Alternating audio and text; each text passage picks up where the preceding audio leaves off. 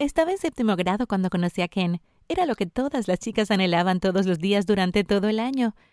Ken se había transferido de una escuela más grande y parecía misterioso para la mayoría de los niños de nuestra pequeña escuela, que era tan pequeña que combinaba tanto la escuela primaria como la secundaria.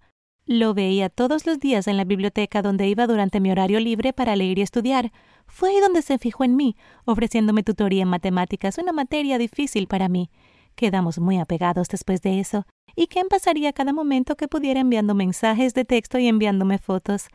Fue durante las vacaciones de verano que nos conocimos mejor y decidimos comenzar a salir haciendo que todas las chicas de mi clase estuvieran celosas de nuestra relación. Todos sabemos que los adolescentes a menudo cometen errores y yo no era diferente. Ken había estado hablando sobre sexo durante semanas y cuánto quería probarlo conmigo. Yo, siendo inexperta y deseando que le gustara, finalmente cedí a la presión.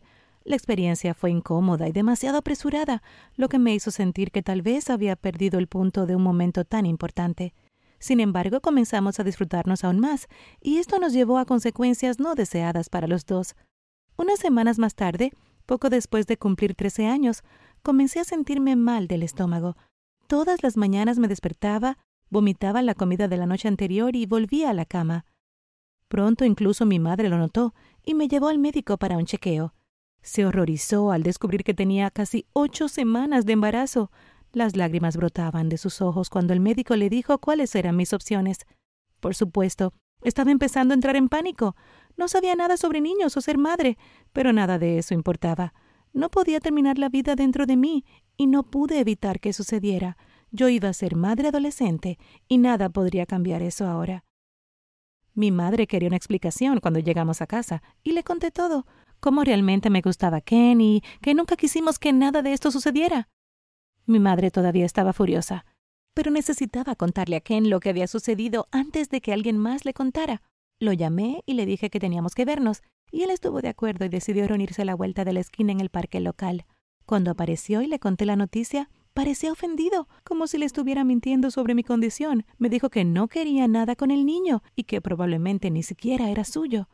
De vuelta a casa estaba furiosa, lista para contarle a mi madre lo que había sucedido. Parecía que ella ya entendía, preparándome para próximas citas y clases para enfrentarme a la monumental tarea que tenía por delante. Sentía a mi hijo crecer y se movía todos los días, incluso en la escuela donde otros me trataban de manera diferente a como lo habían hecho antes. La mayoría de las chicas de mi clase, cuando descubrieron quién me había embarazado, se volvieron contra Ken, negándose incluso a hablar con él. Incluso las chicas de niveles más altos se negaban a hablar con él, lo que hizo que transfiriera de escuela a mitad de segundo año. Fue un año doloroso, y al final, unos meses después, me convertí en madre de un hermoso bebé, y fue entonces cuando comenzó el verdadero trabajo. Llegué a la escuela hasta los 16 años y abandoné para conseguir un trabajo en un pequeño restaurante como camarera. Me había retirado de salir con mis amigos ya que todo mi mundo giraba en torno a mi hijo pequeño. Mi madre me ayudó de muchas maneras, permitiéndonos vivir con ella mientras trabajaba turnos largos para tratar de pagar lo básico. Una vez que tuvo la edad suficiente para asistir a la guardería, decidí volver a la escuela y obtener mi título, y luego inscribirme en un colegio comunitario para continuar mi educación y los preparativos para una vida mejor. Esos largos años de convivir con mi madre y obtener mi título básico fueron difíciles y me hicieron más fuerte para el mundo que me esperaba. Si tengo algún consejo para alguien que esté viendo esto, esperen hasta que estén listos y no permitan que nadie los presione para hacer algo que no desean. Si disfrutaste mi historia, dale me gusta y suscríbete para más videos. Nos vemos.